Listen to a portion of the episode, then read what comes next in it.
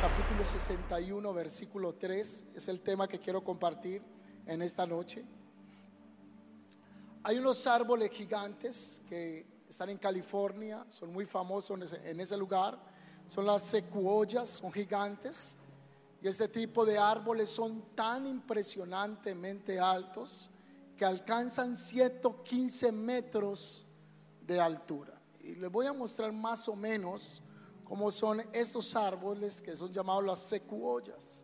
Van a aparecer en pantalla en un momento. Son gigantes, son impresionantemente grandes este tipo de árboles que aparecen cuando usted en algún momento esté en, California, puede visitarlos y conocerlos. Dicen que para poder abrazar un árbol se necesitan entre 30 a 33 personas tomadas de la mano solo para hacer la circunferencia en el árbol como están haciendo el ejercicio estos niños. Está solamente en la parte inferior del árbol. Lo que usted está viendo no es un montaje. Mira esta imagen. Esto no es un montaje. Y tenemos por conocimiento que escalamos montañas, pero aquí los alpinistas hacen su ejercicio de deporte en los árboles. ¿Cuánto les gustaría subir a un árbol así? A mí no. A mí no. Eh, Esto está muy alto, está muy arriba, 117 metros de altura y se dice que muchas veces cuando se está, miren este árbol, cuando se está en la parte inferior, mirar hacia arriba es muy complejo encontrar la parte superior de estos tipos de árboles que son tan inmensos. Creo que traigo una palabra de revelación profética del Señor para usted en esta noche. Quiero que esté conectado en el Espíritu conmigo. En el primer libro de la Biblia se mencionan unos árboles y aparecen dos árboles en el libro del Génesis, el capítulo 2, versículo 9. Y dos árboles que se mencionan allí es el árbol del conocimiento y el árbol de, de la vida. Génesis capítulo 2, versículo 9. El Señor Dios puso que crecieran en el suelo toda clase de árboles, árboles hermosos y que daban frutos deliciosos. En medio del huerto puso el árbol de la vida y el árbol del conocimiento y del mal. Hay dos árboles que aparecen aquí en la Biblia que luego quisiera abordarlos independientemente. Eso solo, cada parte que vamos a trabajar hoy sería hasta una prédica porque hay tremendo contenido espiritual aquí. Así que están dos árboles, uno llamado el árbol del conocimiento del bien y del mal y el árbol de la vida. Génesis capítulo 2, 17, el Señor prohíbe comer del árbol del conocimiento del bien y del mal. Puede comer el hombre de todos los árboles existentes, pero no puede participarse del árbol del conocimiento del bien y del mal. Génesis capítulo 3, versículo 1 es cuando el hombre comete el pecado de desobedecer a Dios. Toma del árbol después de haber sido aconsejado por la serpiente o Satanás o la serpiente antigua cuando le dice no van a morir, ciertamente seréis semejantes a Dios y serán abiertos vuestros ojos. Lo que el Padre, lo que el Eterno les está prohibiendo es porque Él no quiere que ustedes sean como Él, porque el día que participen de este árbol del conocimiento del bien y del mal serán semejantes al Altísimo. En Génesis capítulo 3 se nos habla de la participación del árbol del conocimiento del bien y del mal. Pero también se nos dice que después del hombre participar, son expulsados del huerto del Edén. Y en ese instante dice que el Señor puso unos querubines que rodearan el árbol para que el hombre no extendiera su mano a ese árbol llamado el árbol de la vida. Toque el que está a su lado, dígale, no se me duerma todavía, que apenas estamos arrancando. Así que la escritura nos dice que el Señor puso una custodia en el árbol de la vida.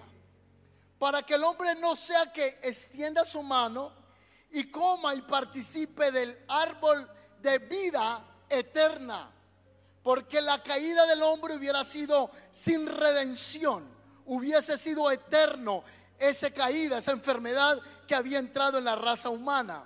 Así que el Señor pone una custodia. Desde el Génesis se comienza a mencionar un árbol muy importante que es característico en el paraíso.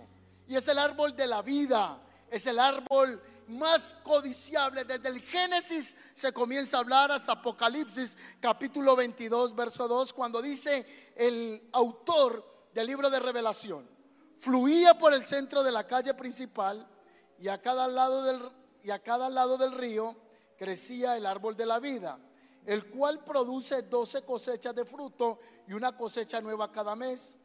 Las hojas se usaban como medicina para sanar las naciones.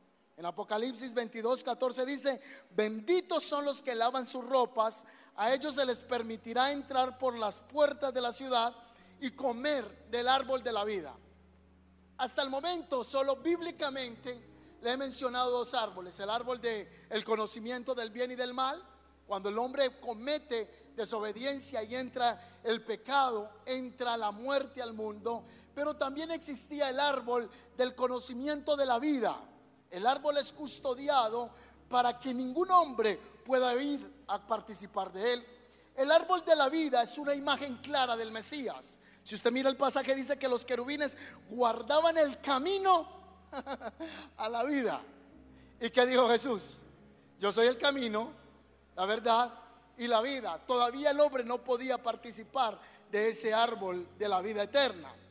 También encuentro una imagen clara del Mesías, de Yeshua, cuando en Juan capítulo 15 el mismo Jesús dice, yo soy la vid verdadera, el árbol verdadero es Cristo. En la Biblia se conocen 22 árboles.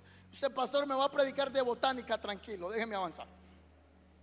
En la Biblia aparecen 22 árboles, exceptuando ese misterioso árbol que aparece en Lucas capítulo 15, versículo 16, el árbol que es llamado el del algarrobas, del que participó el hijo pródigo cuando se fue de la casa y participaba de las algarrobas que comían los marranos, o por lo menos las codiciaba. 22 árboles. Pero en la Biblia el Mesías es presentado como un árbol de vida. Y al mismo tiempo Dios a nosotros nos compara con árboles. En la Biblia los árboles representan los hombres o son comparados los árboles con los hombres y Dios nos relaciona continuamente con ellos. ¿Será porque los árboles dependen del agua y de la tierra y al mismo tiempo usted y yo dependemos del agua de la vida, que es Cristo?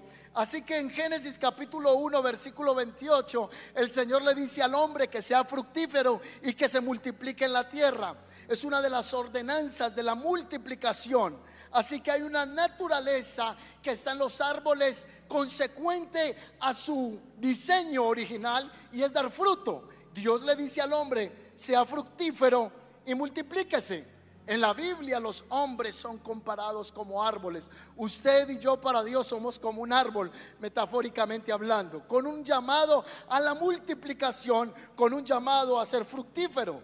De hecho, en el Salmo 128, versículo 3 dice la palabra, tu mujer será como vid que lleva fruto a lados de tu casa, tus hijos como plantíos de olivo alrededor de tu mesa.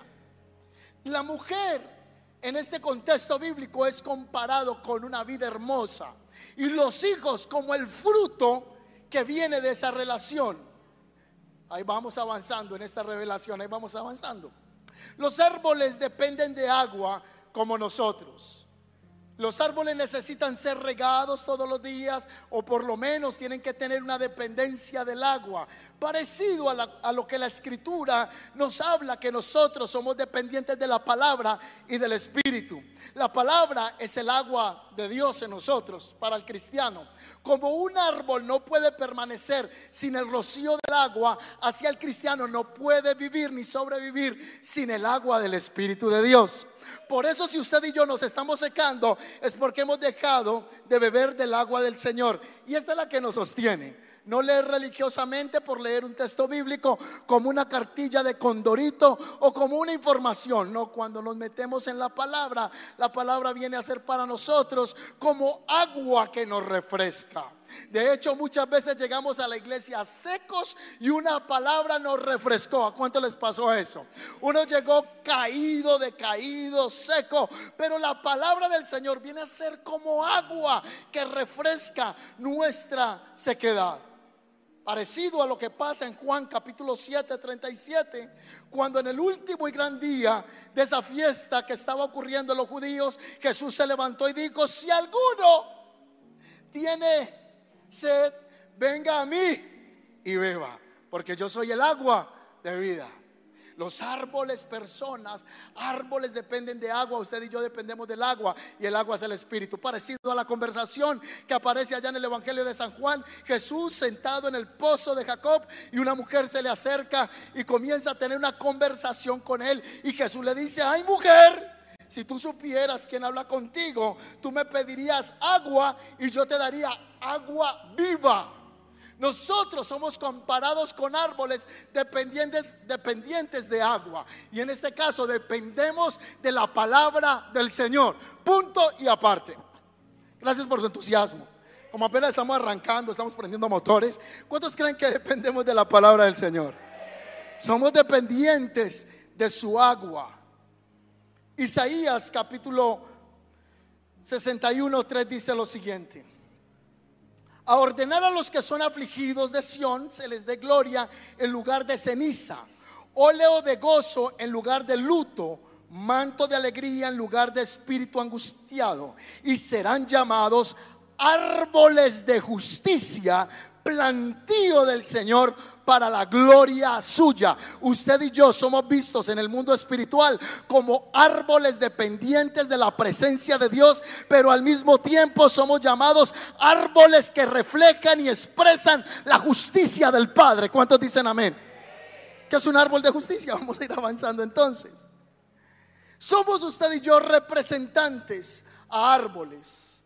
De hecho, hay una expresión que hace San Pablo que dice, estoy juntamente crucificado con Cristo. ¿Han leído ese pasaje bíblico? ¿Y cuando usted fue crucificado? Si usted nació hace 40, 50 años, si el Mesías fue crucificado cronológicamente en esta tierra hace más de dos mil años atrás o dos mil años. Dentro del mundo cairótico, dentro del plan de Dios, el Cordero de Dios fue inmolado antes de la fundación del mundo. Pero ¿por qué Pablo ahora dice que usted y yo somos crucificados con Cristo? ¿Será porque el madero en el que él fue crucificado fue un árbol y el árbol representa la madera? Ahí está. El árbol es madera y la madera es la naturaleza del hombre. Cristo fue crucificado en un árbol, fue crucificado en nuestra misma debilidad para levantarnos de la muerte en la que nosotros estábamos. ¿Cuántos dicen amén? La madera de la cruz representa mi naturaleza. Muerte el árbol, muere con Cristo, porque el árbol para haber sido un madero tuvo que haber muerto primero. Y nosotros estábamos muertos antes de estar sin Cristo. Pero cuando Cristo muere en la cruz del Calvario, entonces nosotros fuimos resucitados en vida eterna. ¿Cuántos dicen amén? Por eso Gálatas capítulo 2.20 dice, mi antiguo yo ha sido crucificado con Cristo. Ya no vivo yo, sino que Cristo vive en mí. Así que vivo en este cuerpo terrenal confiando en el Hijo de Dios, quien me amó y se entregó a sí mismo dice la palabra del Señor. En alguien Cristo está habitando en esta noche. Alguien que está sentado en ese lugar ya fue crucificado con Cristo y ha sido resucitado con Él. Muchos no aplauden porque todavía no han entendido esa dimensión de haber sido crucificado con Cristo. Pero los que ya hemos muerto con Cristo estamos entendiendo en esta noche. Amén. Y a los que no, el Espíritu les está hablando, abriendo el entendimiento. Por eso las cosas espirituales tienen que ser reveladas por medio del Espíritu del Señor. Hay una revelación en Job capítulo 14, versículo 7, verso 9, hablando de esta resurrección y de este levantarse de la muerte, como dice Gálatas 2.20. Vaya conmigo a Job capítulo 14, 14, 7 al 9. Porque si el árbol fuere cortado, aún queda de él esperanza. Retoñará aún y sus renuevos no faltarán.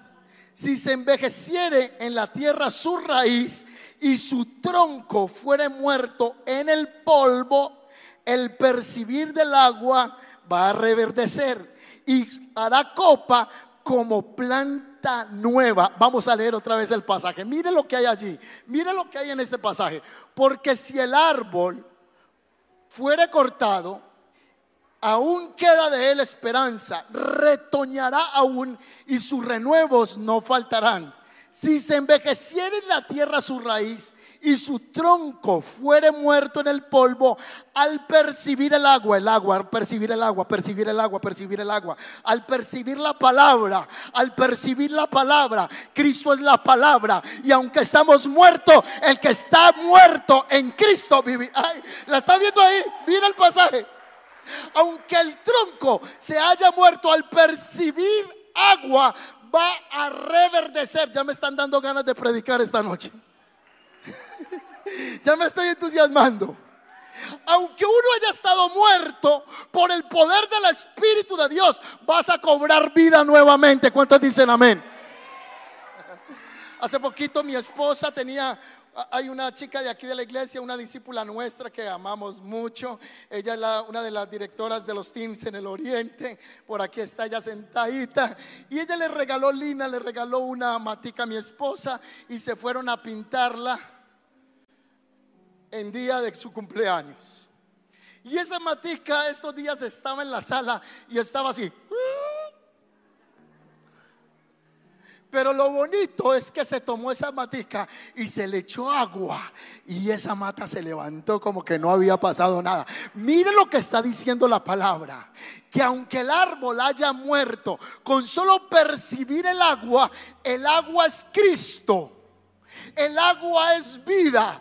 Aunque uno esté muerto, aunque uno esté con el tronco acabado, el Señor a alguien le está hablando proféticamente en esta noche.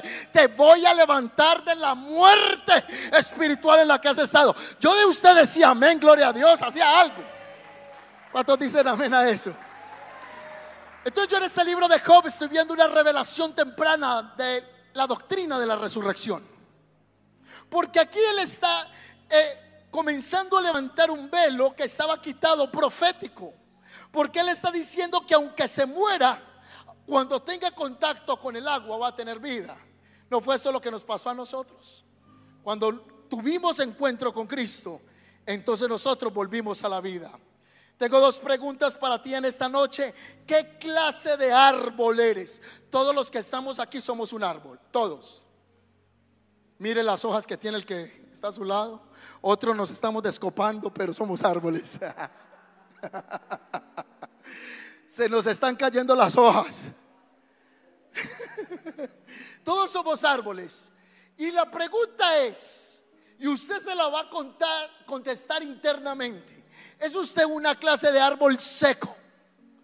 Muchos esta noche pueden sentirse como este árbol. Aunque me congrego, me siento que me estoy secando. Siento que llevo mucho tiempo de conocer del Señor, pero estoy seco. Otros vinieron por primera vez y se sienten secos almáticamente, secos espiritualmente, secos emocionalmente. ¿Cómo está tu vida hoy? ¿Será que tú estás seco pues si está seco, quiero darte una buena noticia. El Señor quiere hacer reverdecer tu vida con el poder de su Espíritu Santo. No más, no más. Esas ataduras, no más, no más. Diga conmigo, no más sequedad. Gracias por su entusiasmo. Diga, no más sequedad. ¿Cuántos quieren seguir secos? Diga conmigo, yo no quiero seguir seco. ¿Cuántos quieren ser un árbol que lleve fruto como este que viene a continuación? Muchos son árboles secos, pero muchos son como árboles frutales. Que cuando la gente te vea, que en el espíritu tú estés así. Miren, la Biblia dice que Dios no mira la apariencia del hombre, sino que Dios mira el corazón. Atención a esto. Quiere decir que espiritualmente uno es un chamizo sin fruto o es un árbol con fruto.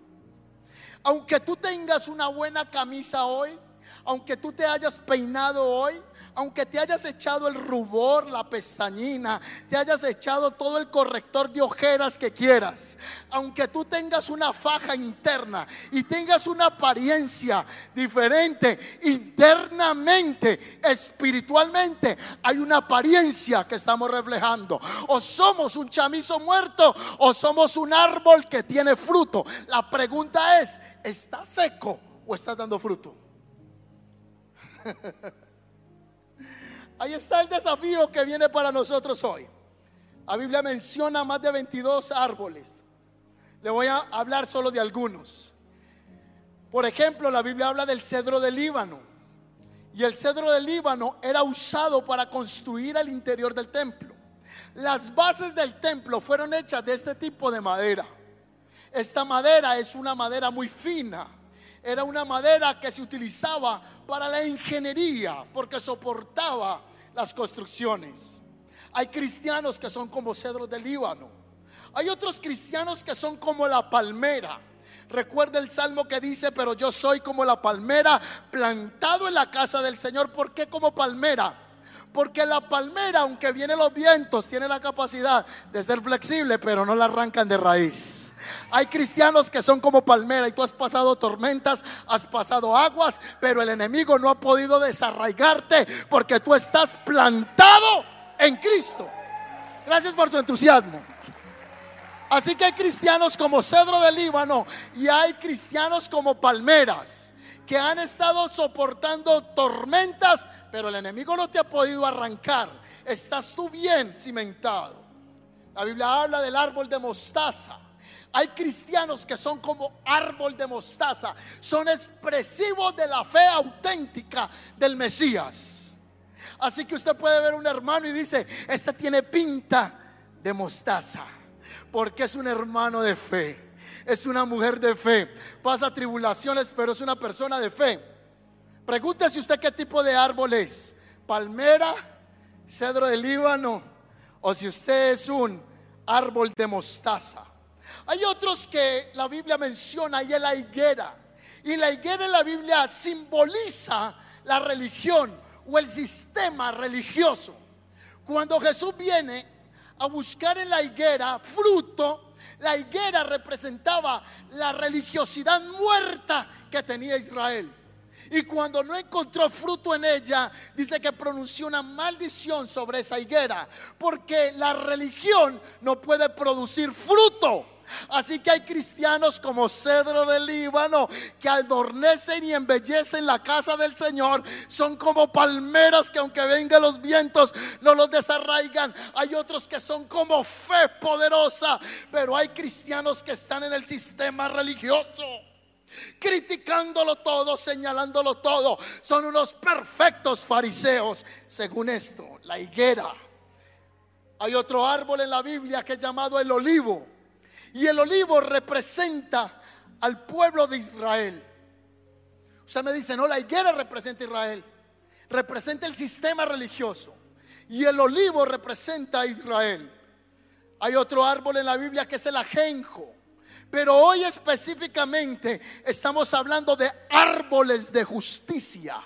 Entonces la pregunta es, ¿usted es como el cedro del Líbano? ¿Usted es una palmera o usted es un árbol de justicia? O usted puede decir, ahí estoy yo fortalecido por las pruebas que estoy enfrentando como una palmera. Hoy la palabra es árboles de justicia. ¿Cuántos quieren ser un árbol de justicia?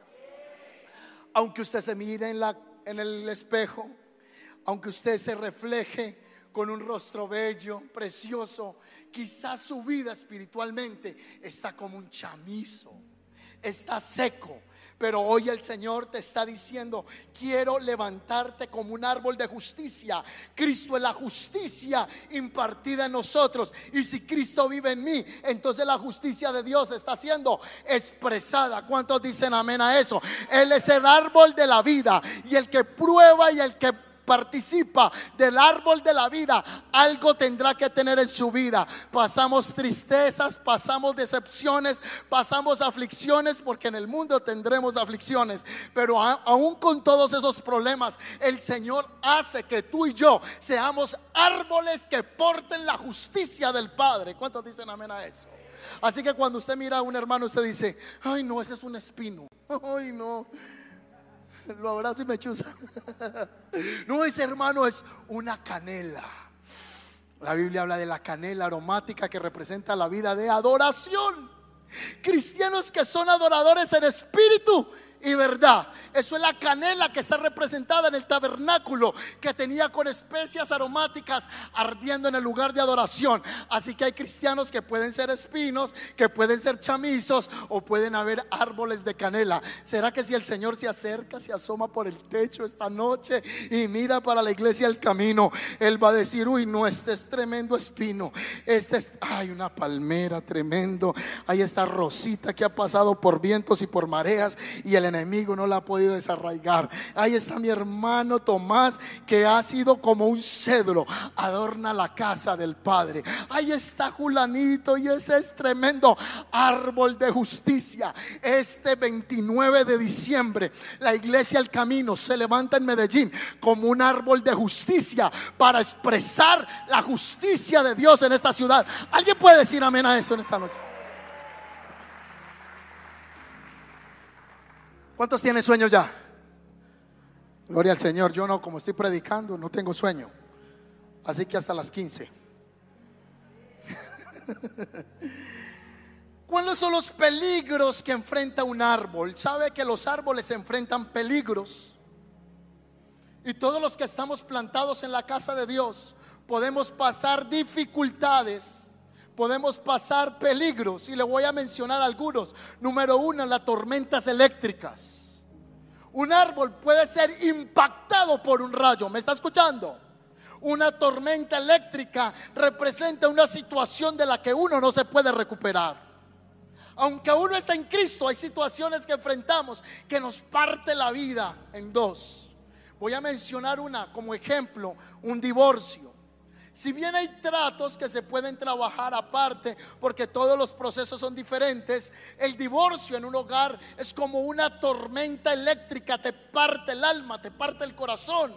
Los hijos viven toda la experiencia traumática que esto conlleva en un hogar. Hay peligros que podemos enfrentar como tormentas eléctricas y el Señor quiere ser nuestro protector. Encomienda al Señor tus caminos, confía en Él y Él te va a guardar. Alguien está aquí esta noche y dice, pastor, yo me siento que me cayó un rayo encima. Y hay situaciones de las que no me he podido levantar, no me he podido parar. Aunque es una situación de la que es complejo recuperarse para el Señor, nada es imposible. Y las heridas que nos marcan tan tremendamente, el Señor puede restaurarlas. ¿Cuántos dicen amén? Uno tiene cosas del pasado que no va a olvidar. Tenemos una memoria, un disco duro. Este es más efectivo que cualquier inteligencia artificial que esté saliendo hoy día, que cualquier terabyte nuestra mente tiene una capacidad de almacenamiento asombrosa, pero lo que sí podemos tener con seguridad es que cuando recordemos los momentos de tormenta, vamos a recordar que el Señor ha sido nuestro restaurador y que Él ha guardado de nuestras vidas duras cosas del pasado, la sangre de Cristo las puede limpiar. Si tú estás pasando esta noche una tormenta, vamos a acudir al Señor para que Él haga algo. Somos seres espirituales. Últimamente estoy como en una conciencia tan clara del oficio que estoy ejerciendo. Ah, ser pastor y nos reunimos todos los miércoles y todos los domingos. Y estoy siendo más consciente que Dios nos está viendo que nos reunimos porque sabemos que tenemos un Dios. Entonces si nos reunimos porque sabemos que tenemos un Dios, si estás pasando por una tormenta, que el Eterno esta noche te levante de esa situación que no has podido recuperarte, hay esperanza en el Señor. Otro peligro que enfrenta los árboles es el frío. El frío. Y hay creyentes que se están muriendo de frialdad espiritual Hay creyentes que están siendo acobijados o cobijados o arropados por el frío espiritual. La Biblia dice que en los últimos tiempos, por el aumento de la maldad, el corazón, la, la búsqueda se va a enfriar. Si tú estás enfriándote, levántate, métete en el fuego. ¿Cuántos dicen amén? Por eso nos congregamos.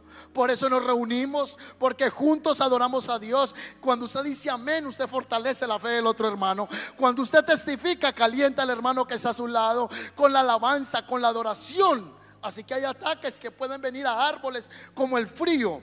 La pregunta es, ¿te estás enfriando? Mi amado, no te enfríes. El Señor quiere entrarnos otra vez en el fuego de su presencia. ¿Cuántos dicen amén? Yo me estoy enfriando esta noche con esta chaqueta.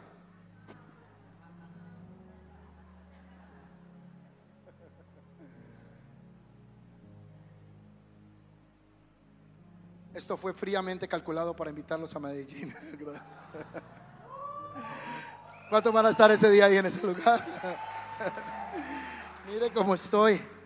El frío. Y no podemos enfriarnos como cristianos. Amén.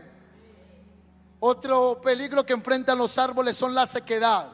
Y la sequedad es la ausencia del agua, es la ausencia de la palabra, es la ausencia de beber del Señor. Aunque tú estás sirviendo en la iglesia, te puedes secar. Necesitamos estar bebiendo del agua de vida. Por eso esta noche que hay una iglesia y un pueblo que aunque viene de trabajar, aunque madrugó, hay gente que dice, yo tengo hambre y sed de justicia. Yo no puedo dejar de beber del agua porque me seco. ¿Cuántos dicen a ver a eso? Me seco. Necesitamos del agua de Dios. Otro peligro que enfrentan los árboles son las inundaciones. Cuando hay inundaciones, las, las raíces quedan expuestas. Las raíces comienzan a notarse. ¿Y sabe qué pasa en las congregaciones? A veces sentimos las inundaciones de los celos, las críticas y las envidias. ¿Cuántos dicen amén? Eso no pasa aquí, eso pasa por allá, por otros lugares. Eso en Antioquia no pasa, y menos en la iglesia El Camino. En otras iglesias les pasa eso, aquí no. Pero cuando vienen los celos, las críticas y las envidias, esas son inundaciones dentro de los árboles, dentro del pueblo de Dios. Ah. ¿Qué otro peligro enfrentan los árboles? El árbol de la apariencia. Hay árboles que son aparentemente que tienen fruto, pero no tienen fruto. Tienen cara de vida, pero no tienen vida. Parece la iglesia que es exhortada en Apocalipsis. Tú dices que tiene vida, pero estás muerta. No tienes vida del Espíritu. Es lo mismo que ocurre cuando Jesús se le acerca a una higuera para mirar si tenía fruto o no tenía. Era una higuera de apariencia espiritual. Otro peligro que enfrentan los árboles son los incendios. ¿Cuántos estamos pasando por dificultades acá? Y usted dice, pastor, yo siento que me estoy quemando, estoy en el fuego de la prueba y necesito ya que Dios me saque de acá. Son situaciones que vivimos nosotros. Pero hay otro que es en los ataques de los bichos. Pudiéramos hablar de los demonios, de los espíritus inmundos de los espíritus sin cuerpo, los bichos. Joel capítulo 1, versículo 4, mire aquí. Lo que quedó de la oruga comió el saltón, y lo que quedó del saltón comió el revoltón, y la langosta comió lo que el revoltón había dejado. Aquí hay cuatro etapas de ataques de bichos que pueden venir a la vida de un cristiano, y en este caso lo estamos hablando, un ataque a un árbol. La oruga es un bicho que ataca directamente la raíz. La oruga comienza a meterse a las raíces y a comérselas. Las raíces tienen que ver con nuestra genética ascendente. Si venimos de familias que han sido prostitutos, ladrones, hechiceros, ha venido una atadura de raíz a nosotros. Hay personas que no se levantan financieramente, que todo lo que hacen es de ruina en ruina. No estoy diciendo que si usted monta un negocio y no pelecha, usted no diga tengo una maldición generacional. Pero es importante revisar qué nuestra vida está arrastrando de años atrás. Porque el papá fue alcohólico, el hijo es alcohólico, el abuelo es alcohólico. Venimos arrastrando maldiciones de muerte, tragedias en la familia y todo lo que tú ves en el hogar son tragedias. Por eso aquí en la iglesia trabajamos la sanidad interior trabajamos los retiros espirituales y no falta el que diga, otro curso de sanidad. Mira, es que no puedes solucionar esto de otra manera si no es con la sangre de Cristo y que el Señor rompa esas raíces que has venido cargando por años, aunque tengas 70 años en la iglesia. Puedes tener 70 años en la iglesia como esa mujer que tenía 18 años con un espíritu que la tenía encorvada y el día que se encontró con Jesús en el templo le echó fuera el demonio. ¿Cómo es posible que una mujer esté yendo 18 años al templo encorvada? Un demonio la tenía ahí bien amarrada. Pueden haber ataduras, raíces generacionales en nuestras vidas. ¿Me estoy haciendo entender? De una hora por una persona y es una maldición en las finanzas. Y tenemos que ver si un antepasado, un abuelo, defraudó económicamente a alguien. Y hay ataduras que estamos arrastrando porque nosotros somos los descendientes genéticos de nuestros antecesores. ¿Me estoy haciendo entender? Por prácticas de hechicería, por prácticas de brujería. Por eso en sanidad, en los retiros espirituales, comenzamos a trabajar en las raíces. Señor, corta las raíces de amargura, corta las raíces de locura, corta las raíces de suicidio, corta las raíces de hechicería, corta las raíces de escasez económica que arrastro por toda la vida. Uno le queda difícil saber qué, hicieron nuestros antecesores. Uno máximo puede llegar por allá al abuelo en muchos de los, de los mejores casos. Pero ¿qué venimos nosotros arrastrando generacionalmente? Genéticamente somos descendientes de quién? Hay una teología que no comparte esto que estoy diciendo. Pero nosotros estamos siendo descendientes de errores de nuestros padres y demonios que han sido activados generacionalmente. Estos espíritus atacan la raíz de la persona. Por eso cuando usted viene a la iglesia al camino, le van a invitar para que vaya a un retiro espiritual. Que usted comience a encontrar esas ataduras de depresión de su familia. Que comience a ahondar en su corazón. La oruga ataca la raíz del árbol. Hay una familia muy conocida que es la familia Kennedy. Y si usted va a investigar en la historia, la familia Kennedy, sus años más longevos fueron hasta los 40 años. La familia Kennedy, todos murieron por asesinatos, por tragedias. Y hay una frase que se encuentra en Wikipedia como la maldición Kennedy. Y fue obligada esta gente a sostener una vida de tragedia que no pudo llevarles a una vida de bendición. De hecho, el mismo Kennedy, recuerdan en la historia, uno de los presidentes de los Estados Unidos de América fue asesinado. Unas raíces que vendían cargando por años. ¿Qué prácticas se han hecho en tu casa? ¿Qué brujerías practicaba tu mamá? ¿Qué brujerías participaba tu abuela? ¿Cuántos tabacos se leía tu tía? Aún en tu casa, hoy estás viviendo con personas que le están rindiendo cultos a la Pachamama o le están rindiendo cultos a cualquier negro Felipe o a cualquier práctica de idolatría o de hechicería. Esas cosas están afectando la raíz y nos mantienen atados. ¿Me estoy haciendo entender con esto? Somos árboles y hay bichos que atacan desde la raíz. Años cargando con maldiciones generacionales. La familia Kennedy murieron en accidentes aéreos otros murieron por asesinatos, otros terminaron en discapacidad, pero hoy yo le quiero decir que el Señor quiere que usted y yo seamos un árbol que porte la justicia de Cristo y el que está en Cristo nueva criatura es. Las cosas viejas pasaron y ahora todas se constituyen nuevas en la justicia que es en Cristo Jesús. ¿Cuántos dicen amén? Hay gente que dice, yo no sé por qué yo lidio con la depresión. Yo siento que eh, aunque voy a la iglesia me siento atraído por quitarme la vida, por tomarme algo. No le encuentro sentido a la vida. ¿Qué raíz está siendo allí carcomida por esos bichos, por esos gusanos? Necesitamos identificar esas raíces. Esto solo sería una prédica aparte para ministrar sanidad y liberación de ataduras. Los demonios se van, pero hay ataduras que están tan arraigadas en tu hogar que se necesita más oración. Hay ataduras que están tan amarradas. Mira, los demonios no se van a ir así facilito. Ellos no te quieren soltar así facilito. Ellos han vivido por años y vivieron por años en tu cuerpo. Vienen de generación en generación. Así que tiene que haber un compromiso para que la justicia de Dios penetre desde la raíz de nuestras vidas y se corte toda atadura en nuestras generaciones. ¿Cuántos dicen amén a eso? La oruga ataca la raíz. El saltón no tiene ni patas ni alas, pero vive pegado al tronco. Es una atadura que no te suelta. Y ahí está esa atadura. El revoltón está siempre atacando las ramas y no para de comer. Este animal, el revoltón, es el animal en su etapa de adolescencia. Es como los adolescentes que usted lo ve que son flacos, pero comen. Uno le dice, hermana, dele comida al muchacho. No me toca esconderle todo porque se come todo. Y uno dice, pero ¿a dónde se le va la comida? Solo que cuando uno cumple 40 años se come cualquier pedacito ahí, ya se le nota a uno. Este animal está comiéndose las ramas todo el tiempo, el revoltón. Y la langosta, que es la fase final del desarrollo de este, de este bicho, ataca los frutos.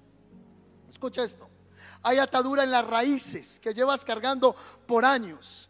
Situaciones que tienen que ver con el tronco, que pueden ser tus últimos 80 años de historia. ¿Qué hay hacia atrás? ¿Qué ataduras vienes cargando? Quizá las raíces pueden ser 200 años atrás. El tronco pueden ser los últimos 80 años. Las ramas pueden ser los últimos 40 años de vida. Y hay que comenzar a cortar esto. ¿No fue lo que hizo Daniel cuando fue a confesar el pecado del pueblo en un tiempo de oración, a humillarse, a identificarse con el pecado del pueblo y decir, Señor, perdón? Y límpianos. Porque venimos de generación en generación donde se han practicado consagraciones a ídolos, a hechicería, que nosotros ni siquiera hemos conocido esto, pero hoy el Señor nos está hablando para romper esas ataduras. Y la fase final, estos bichos, que la langosta, ataca solo los frutos. Si yo le paso una manzanita a usted, y le digo, hermano, quiere esta manzana, solo que esta manzana tiene unos gusanitos, ¿cuántos se lo comen? Yo no sé si por ahí, ahí está esa imagen de una manzana con gusanos y yo le diga, le hice una ensalada de frutas y se me fue uno en que otro gusano. Es muy saludable, no, pero comas el gusano de guayaba. Usted ha escuchado que gente que dice, el gusano de guayaba no es nada, eso sabe a guayaba. Eso es saludable. No, yo así sepa guayaba, no me lo como. el gusano de guayaba ataca el fruto. Atención. Los tres bichos anteriores atacan raíz, tronco y rama. La langosta ataca el fruto, porque el fruto tiene que ver con el presente y con el futuro. La raíz y el tronco y las hojas tienen que ver con el pasado. Es decir, Satanás quiere atacar el fruto de tus hijos. Él quiere atacar tus hijos y tus nietos. Por eso es tan importante que todo lo que estamos haciendo, nosotros estamos afectando las generaciones posteriores que vienen en nosotros. Por eso la Biblia dice que el que está en Cristo o, en el Antiguo Testamento, que el que tenía la bendición, esa bendición iba a alcanzar hasta mil generaciones y que el Señor visitaba la maldad de los padres hasta la tercera y cuarta generación. Yo puedo estar cargando maldiciones desde el ayer, demonios que visitan generacionalmente mi vida, o con lo que yo estoy haciendo, estoy abriendo puertas o de bendición o de maldición para mis generaciones. Me estoy haciendo entender. Lo que usted está haciendo hoy está desatando bendición para sus nietos. ¿Cuántos dicen amén? Y si no tiene, entonces vamos a hacer primero los hijos. Pero lo que usted y yo estamos haciendo hoy va a afectar positiva o negativamente nuestros hijos o el futuro que viene por delante. Amén. Ahora vamos a ir finalizando la palabra. El árbol, dice la escritura, que se conoce por el fruto. Mateo capítulo 7, 16. Puedes identificar el árbol por el fruto, es decir, por la manera en que se comportan. ¿Acaso se pueden recoger uvas de espinos o higos de cardos? Aunque la manzana diga que es naranja, manzana será. Aunque la naranja diga que espera, naranja será. Porque el árbol se conoce por el qué? Por el fruto. Así que el que está dañando a su hermano no puede decir que es buen árbol si está contaminando. Porque lo que sale de la boca es lo que está hablando del árbol. El árbol se conoce por el fruto. Aunque tú hables mil cosas o yo hable mil cosas, es el fruto el que identifica. Juan capítulo 15, versículo 3, Jesús dice, permanezcan en mí. Y si permanecen en mí, van a llevar mucho fruto, van a ser árboles de justicia. Quizás estamos llenos de, de estos animales, de bichos, porque no hemos estado pegados al Señor.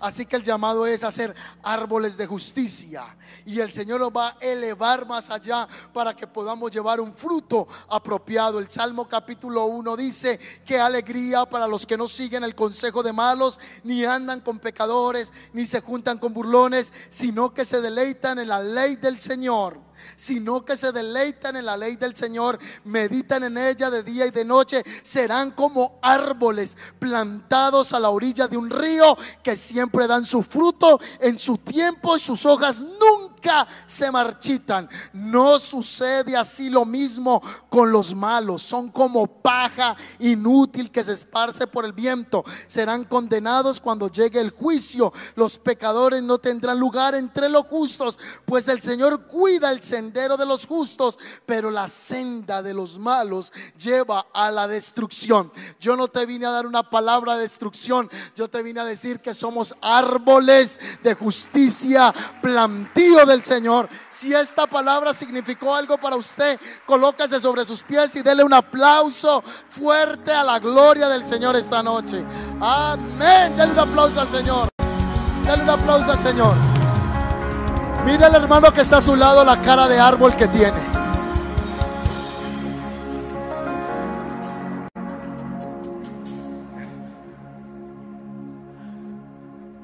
Mírelo la cara que tiene, véalo.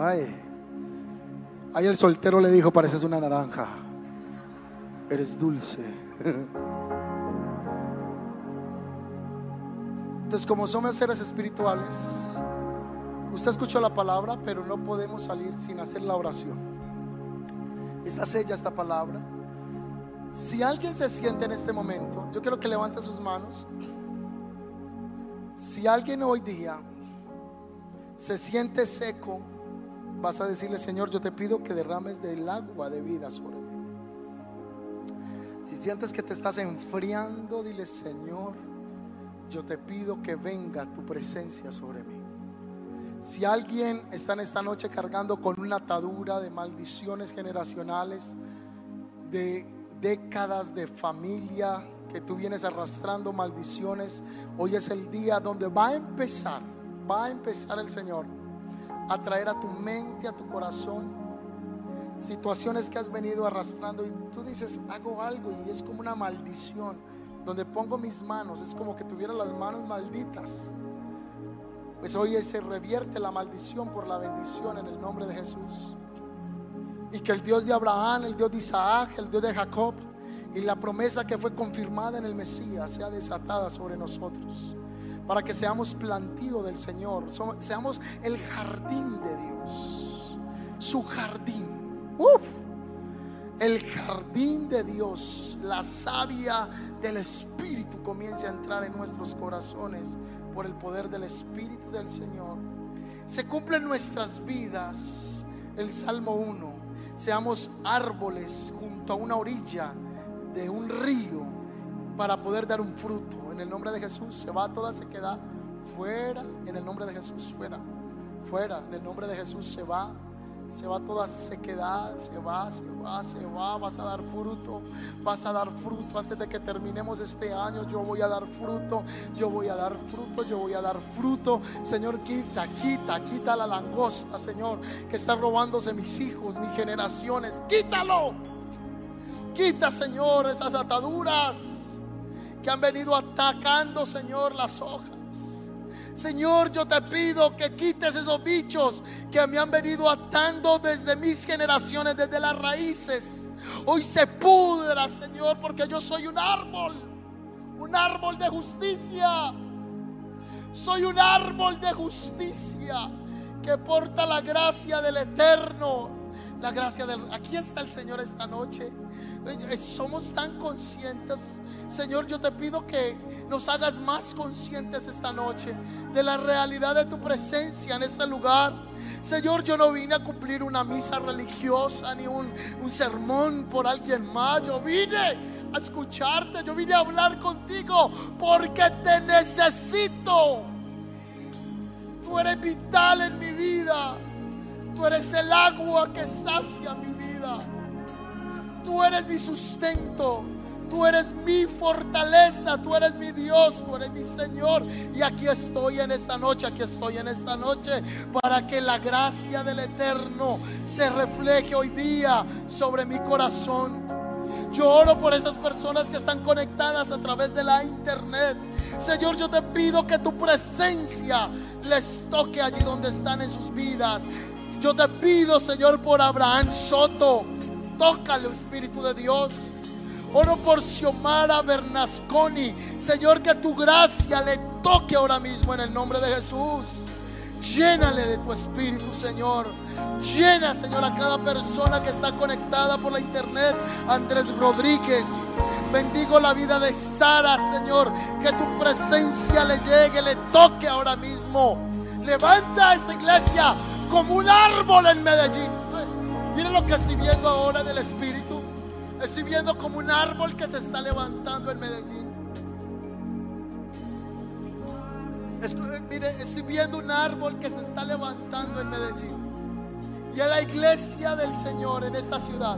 Estoy viendo un árbol que se está levantando con raíces profundas, con un tronco gigante. Estoy viendo ramas que se extienden al norte, ramas que se extienden al sur, ramas que se extienden al este, al oeste, al, a todos los lugares. Oh, ahí está, Señor. Hay, una, hay gente que va a comenzar a ver esta visión ahora mismo también. Ciérreme sus ojos porque hay una visión que va a ser en este momento compartida. Hay un árbol que se está levantando en Medellín. Y estoy viendo frutos grandes que están saliendo de ese árbol. Ya estoy viendo multitudes llegar a la sombra de ese árbol. Estoy viendo niños, estoy viendo ancianos, estoy viendo generaciones participar de ese árbol y disfrutar de la sombra de ese árbol. El que habita el abrigo del Altísimo morará bajo la sombra del Omnipotente. Diré yo al Señor, salvación mía, roca mía, castillo mío. Hay un árbol que se está levantando es el nombre de Yeshua sobre Medellín. Se está levantando un árbol fuerte. Señor, reprende por nosotros a los bichos que atacan la raíz. Reprende por nosotros los demonios que atacan el tronco. Reprende por nosotros los demonios que se quieren comer las hojas. Señor, reprende por nosotros los demonios que se quieren comer el fruto. Suéltalo. Suéltalo en el nombre de Jesús.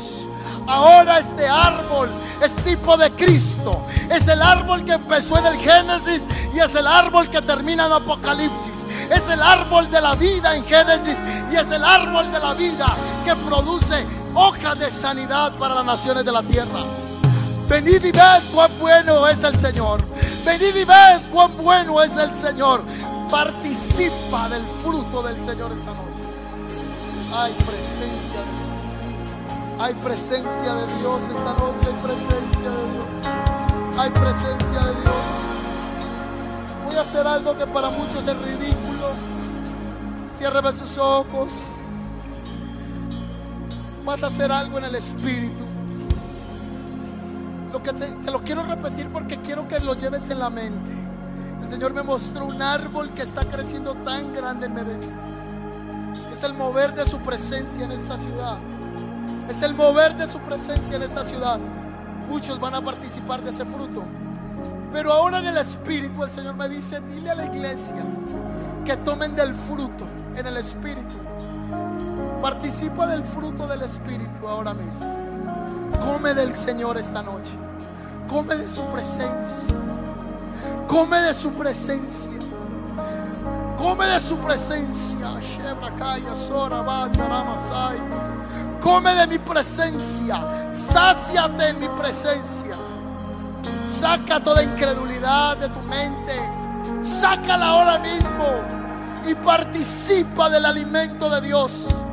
Hay ángeles que están trayendo un alimento espiritual. Hay ángeles que están trayendo rollos de alimento espiritual. Veo ángeles que están descendiendo como con regaderas y están regando literalmente nuestras vidas. Está viendo esto es una noche de resurrección. Esta es una noche de agua de vida. Esta es una noche de restauración. Esta es una noche de levantamiento. Yo siento una presencia profética tan fuerte que está operando en esta noche. Hay ángeles de Dios regando la vida de muchos. Hay ángeles sacando las maldiciones de tus antepasados, rompiéndolas en el nombre de Jesús de Nazaret. Gracias. Gracias. Ahí está.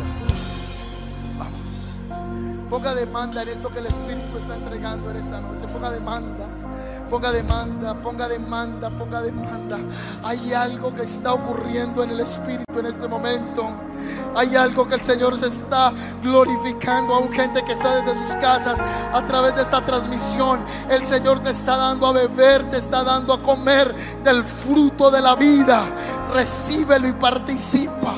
Participa del Señor en esta noche. Alguien me dice, yo no puedo entender lo que están diciendo. Señor, quita el velo ahora mismo y que descienda tu presencia. Descienda tu presencia. Levánteme sus manos. Levánteme sus manos. Hay algo tan fuerte que está cayendo en esta noche. Hay algo tan fuerte que está cayendo en esta noche. Hay un árbol que se está levantando en Medellín. Pero hay ángeles que están regando a muchos árboles que se estaban secando. Ahí está el Señor sacando. Ahí está el espíritu de la confesión. El fruto del arrepentimiento. Sacando los bichos, sacando las maldiciones, las ataduras. Más de tu presencia, más, más de tu presencia, más de tu presencia, más de tu presencia más de tu presencia, más, más, más de tu espíritu, más, toma, tómalo, tómalo, tómalo. Eso es de Dios para ti. Este es el espíritu para mí esta noche. Yo no te voy a rechazar, yo te recibo. Yo quiero tomar lo que tienes para mí. Lo recibo, lo recibo. Dígalo, yo lo recibo. No quiero ser indiferente, yo lo recibo. Yo recibo, yo recibo alimento del cielo. Yo recibo fortaleza. Yo recibo revelación. Yo recibo nuevo fuego. Yo recibo nueva impartición. Yo soy un árbol plantado en la casa de Yahvé. Yo soy un árbol plantado en la casa del Eterno es movido por tu amor, cautivado por tu amor. Mi deseo es conocerte más, Señor. A tus pies me rendiré y mis miedos dejaré. Cautivado soy.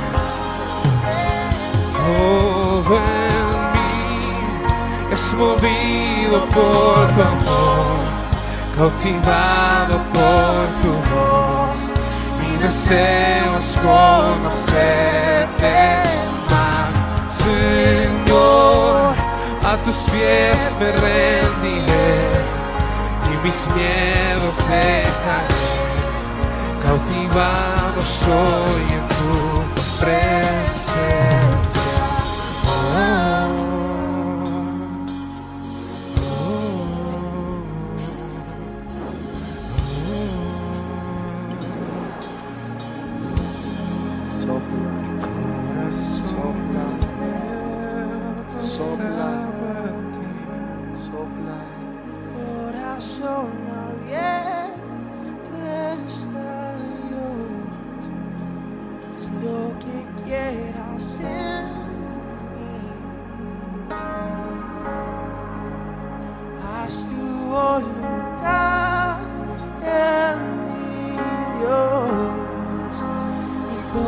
nacional